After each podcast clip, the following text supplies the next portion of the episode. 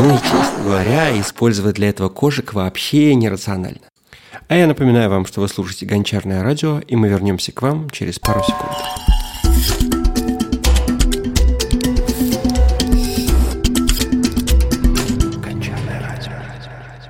Привет, ребятки, меня зовут Александр Пердин-Лазурский, и это мой подкаст э, для гончаров и всех, кто интересуется керамикой. Сегодня я хотел бы поговорить о герцлибарате. Э, что это такое, для чего его используют и какая у него хитрая история. Герцлибарат – это минерал, который студийные керамисты добавляют в состав глазурей Э, в качестве источника бора и кальция. И перед тем, как мы поговорим о самом э, герслиборате, я хотел бы поговорить вообще о роли бора и вообще роли флюсов в глазурях. Все мы знаем, что глазурь – это по факту стекло. И стекло э, мы тоже знаем, потому что это то, что вставлено у нас в окна в каждом доме, и мы примерно представляем, что сделано оно из оксида кремния, да, из там, кварца, кварцевого песка и как хотите его называйте. Но все не так просто. Дело в том, что и стекло оконное, и глазури, они сделаны не только из кварца, хотя он является в них главным стеклообразователем. Они сделаны еще из других веществ, которые помогают э, кварцу плавиться при более низкой температуре и обладать какими-то специфическими свойствами, которых мы от него ждем. Дело в том, что сам по себе кварц, он идеально образует идеальное стекло. Оно очень твердое, оно очень устойчивое к химическим воздействиям. У нее очень маленький КТР, а значит, э, из такого стекла, такое стекло можно нагревать на Э, открытом огне. Но проблема в том, что э, такое стекло можно расплавить при только очень высокой температуре.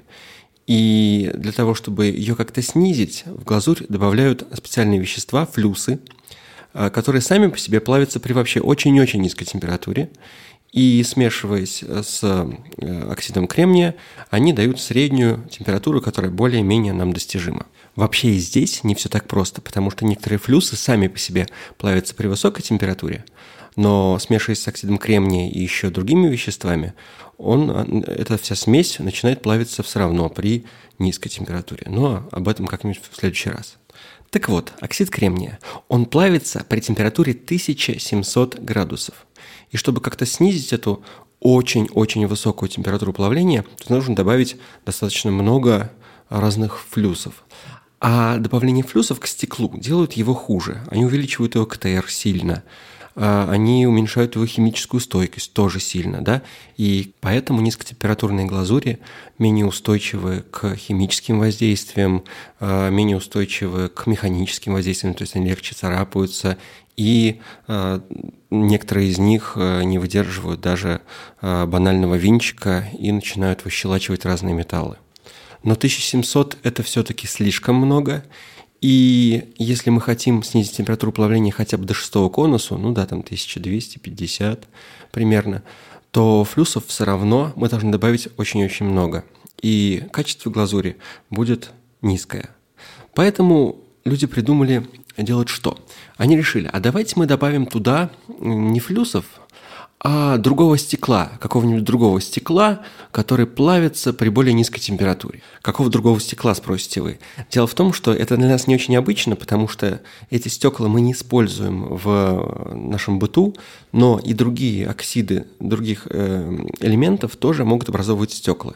Дело в том, что, например, бор или фосфор, или свинец – Э, они тоже могут э, образовывать прозрачное стекло, и оно будет выглядеть точно так же, как э, и стекло кремниевое. Единственное, что свойства у него будут совсем другие. То есть, например, свинцовое стекло, оно очень мягкое, оно очень легко царапается, а борное стекло, оно очень плохо устойчиво к нашим бытовым кислотам, например. И если сделать чисто стекло из одного бора, оно зашипит просто при добавлении туда уксусной кислоты и начнет растворяться. И все эти стекла, что борное, что свинцовое, они плавятся при гораздо более низких температурах, чем стекло кремниевое. Но не обладают настолько э, плохо влияющими свойствами, как остальные флюсы. Да? Они тоже образуют стекло, просто чуть менее химически устойчивое. И вместе с кремнием они способны образовывать достаточно устойчивые стекла и использоваться нами в быту. Поначалу для снижения температуры плавления глазури в нее добавляли оксид свинца. А, это очень хороший оксид, очень полезный для керамики, и при смешивании оксида свинца и оксида кремния в итоге образуется достаточно устойчивое, хотя и мягковатое а, стеклянное покрытие, и если вы вспомните какие-нибудь трофейные немецкие сервизы, они как раз покрыты, скорее всего, свинцовыми глазурями. Они легко царапаются металлом, ложками и немножечко желтеют от времени. Но покрытия изначально очень-очень глянцевые, а, и проблем с этими глазурями очень мало. То есть они почти не образуют наколов, они дают а, прекрасные цветовые отклики, но есть одна ужасная проблема. Свинец сильно ядовит, причем как в производстве, так и а, потом бывает и при использовании. Поэтому в итоге сейчас в низкотемпературных глазурях почти во всех используют бор. А, то есть вместе с флюсами добавляют еще некоторое количество оксида бора для того, чтобы он образовал стекло при более низкой температуре и уменьшил общую температуру плавления всей вот этой стеклянной массы вместе с оксидом кремния и другими флюсами. Почему это не стали делать раньше? Почему использовали все-таки свинец? Потому что свинец был достаточно доступен, а вот сбором проблема. Дело в том, что добывать бор тяжело, он редко встречается на Земле, и соединения, в которых э, его можно добыть, они чаще всего растворимы в воде. А вот растворимые компоненты в, при изготовлении глазури мы не должны использовать, потому что они испаряются э, в самом начале обжига вместе с водой. И по факту, если мы добавили какое-то количество растворимого компонента в глазурь, и оно начало испаряться с водой, то концентрация его в самой глазури падает. И мы уже точно не знаем, сколько мы этого вещества добавили, сколько его будет в финальном расплаве. Ну так я повторюсь, а встречается в основном в растворимом виде. То есть, например, бура, да, это соль борной кислоты, натриевая соль борной кислоты. Это растворимое вещество.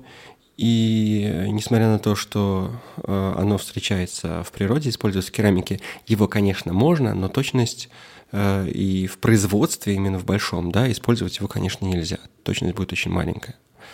Э, однако же бор встречается в некоторых местах на Земле в виде других минералов.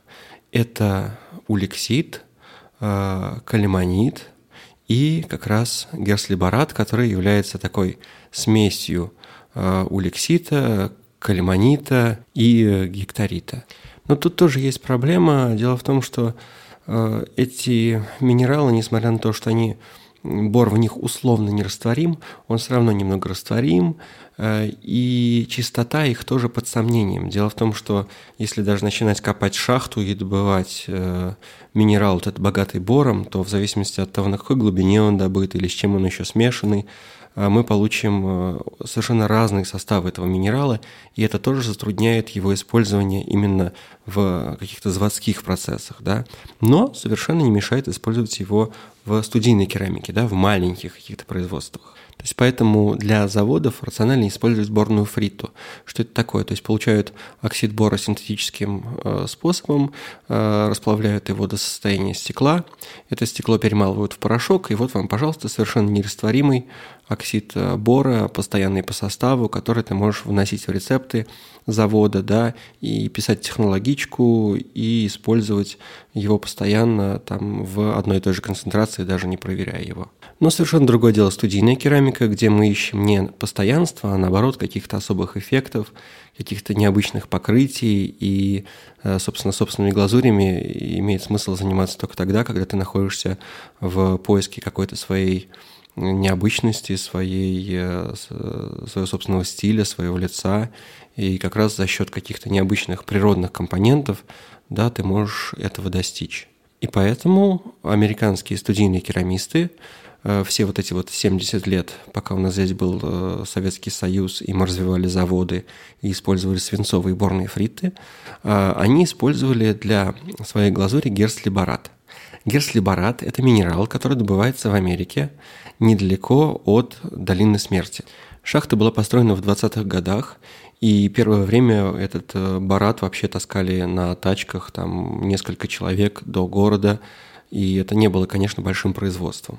Ну и, собственно, и производство-то это было не заточенное под керамистов, да, это был просто источник э, бора для э, переработки его потом, например, там, в борную кислоту, которая активно используется у нас э, в бытовых целях. Однако же керамисты каким-то образом обнаружили, что они могут использовать этот минерал и добавлять его в глазури как источник бора. И еще они обнаружили, что действует он совершенно э, необычным образом. Дело в том, что из-за того, что в этом минерале сплавлен э, улексит, э, калимонит и еще множество органических соединений, он, во-первых, обладает специфическими свойствами в самой глазури, когда ты ее размешиваешь в самой суспензии. И плюс к тому он разделяет фазы плавления. И когда добавляешь в глазурь это самый герслибарат, он проявляет эффект э, так называемого зайчьего меха, то есть вот эти вот э, разводы и э, там светло-голубые или там окрашивающиеся в какие-то дополнительные цвета потеки по глазури. И так появилась компания, которая называлась Лагуна Клей, которая закупала из этой шахты их продукцию, этот герслибарат, паковала в мешки и продавала их для нужд керамистов. Дело в том, что стоит понимать, что когда из шахты добывается какой-либо минерал, он очень-очень дешевый. И продавать его рационально только грузовиками, тоннами, да, для больших производств. А студийному керамисту нужен там, ну, мешок, там, 20 килограмм, там, или 50 и никто им такого количества не продаст. А вот компания Лагуна Клей, они сказали, что а давайте мы будем э, ориентироваться на керамистов и будем делить на такие маленькие партии и продавать. И, собственно, долгое время они его продавали, и Герслибарат вошел в обиход. То есть в книгах там 50-х, 60-х годов все э, глазури, в которых только не используется э, свинец, э, потому что тогда он еще очень активно все-таки применялся, э, использовался как раз герслибарат. И даже там до 90-х годов э, герслибарат вошел там все классические рецепты и так далее, как источник бора. Но потом эту самую шахту, э, в которой добывался вот этот вот уникальный минерал, ее закрыли. Закрыли ее из-за ветхости, потому что с 20-х годов там остались деревянные перекрытия, и там просто стало опасно что-то добывать. А по стоимости он совершенно э, такой дешевый и остался, потому что бор сам по себе не слишком э, дорогой элемент. Лагуна Клей распродавала остатки, повышала на них цену, и был одно время такой в Америке бум, что же мы будем делать без герслибарата. У меня осталось там а, пара, всего пара фунтов, а, а в моей студии там все глазури просто сделаны из него и основаны на его вот этом а, эффекте разделения фаз.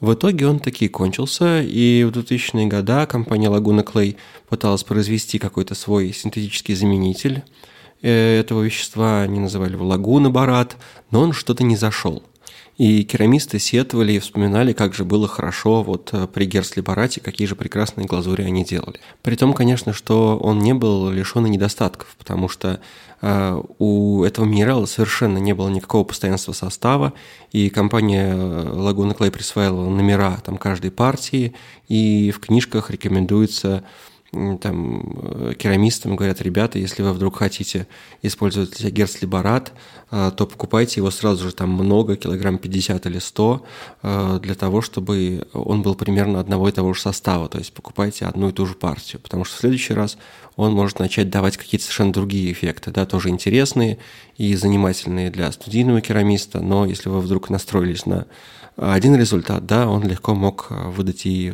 совершенно другой.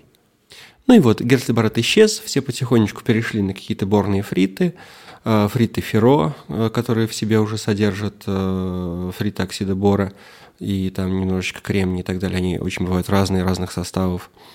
И тут проходит слух, что компания Лагуна Клей где-то нашла какой-то большой склад гигантский, там, с большим количеством тонн вот этого того самого старого герслибарата – и якобы несколько лет назад начала его продавать, и из-за того, что на производствах он все еще не используется, а используется только небольшими керамическими студиями, его настолько много, что его хватит еще там на несколько лет. Вообще это уже звучит очень подозрительно. То есть э, сам по себе вот этот ход с Герслибаратом, мне кажется, с самого начала э, это был такой ход коммерческий, да, и не просто так, не каждому минералу дают имя, да, и поэтому, как мне кажется, после того, как Лагуна Барат не зашел, чисто из-за пиара и каких-то воспоминаниях о там о предыдущем веществе, э, Лагуна Клей не просто нашла какие-то там сотни тонн этого барата, а, возможно, переименовала в Герсли барат какой-то другой минерал. То есть мы, конечно, этого никогда не узнаем, и это, и это их секрет, но все это звучит очень подозрительно, да, спустя там десятки лет они вдруг нашли очень-очень, или закупили где-то очень-очень много вот этого того самого вещества, добытого там десятки лет назад.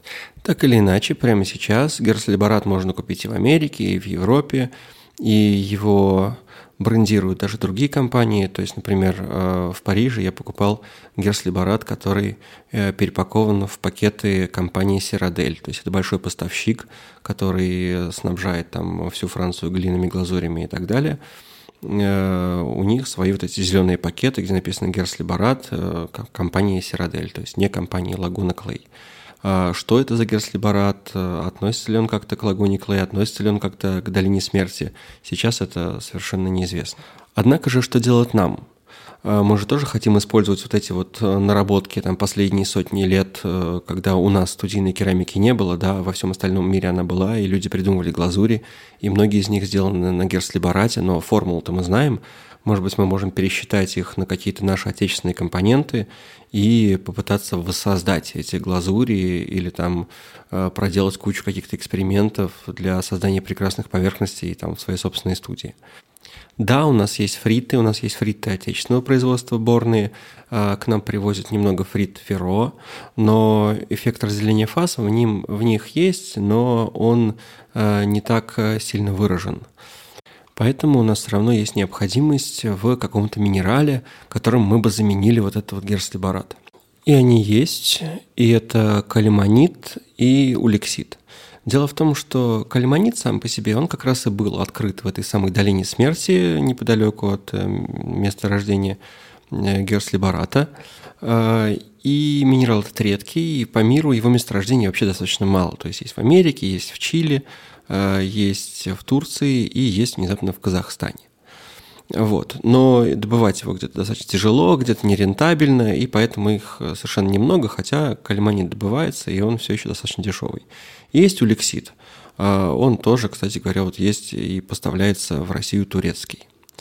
И калиманит, и улексит – это все бараты кальция. То есть там есть кальций и там есть бор.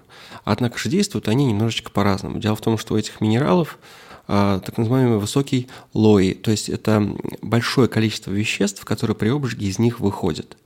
И для керамики это не очень круто, потому что а, когда ты обжигаешь, а, глазурь начинает пузыриться, и пока эти все вещества выйдут, да, они могут это не успеть сделать, и в глазури образуется много пузырьков с газом, на глазури образуются наколы и прочие там глазурные дефекты.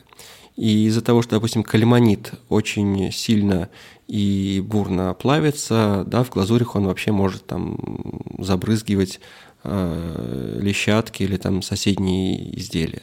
И хотя американские керамисты в первую очередь Э, воспринимали калимонит э, как э, заменитель герслибарата, да, он, конечно, себя не оправдал, он не работал настолько мягко, и с помощью него нельзя было добиться таких прозрачных глазурей без там, пузырьков, как с герслибаратом.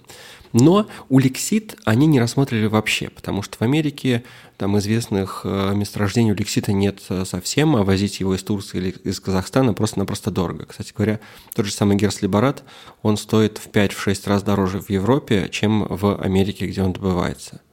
Поэтому для минералов, конечно, принципиально э, знать, где он производится, да, на каком континенте, и использовать тот, который ближе всего. Так вот, наша альтернатива Э, герслибарату – это улексит. Этот минерал добывается в Турции, и его привозят в Россию оптом, такими большими бигбэгами по тонне.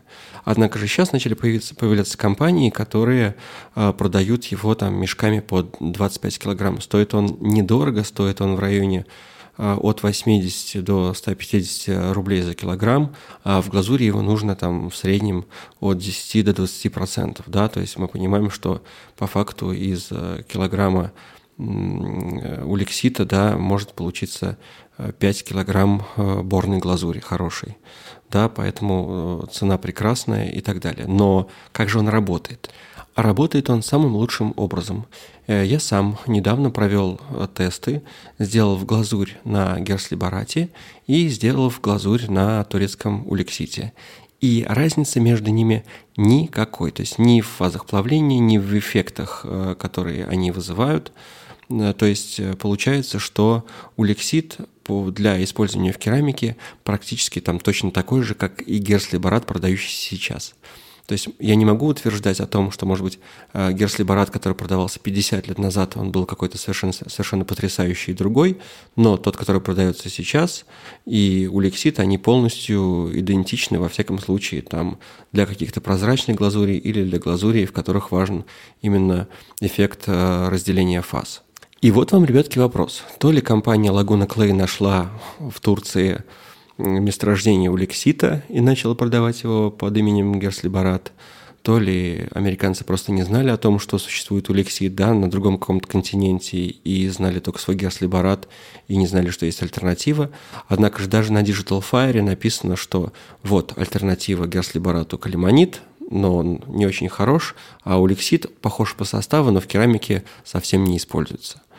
А, я думаю, что вот скоро наступит новая эра использования у лексита как источника бора в глазури, и поскольку, поскольку в России он вполне себе доступен, я думаю, что это будет и новый виток студийный какой-то керамики и студийного изготовления глазури на базе вот этого э, минерала. Ну вот и все, ребятки, передача закончена, а через несколько секунд мы снова встретимся с вами и расскажу, почему борная кислота не травит людей, но травит тараканов.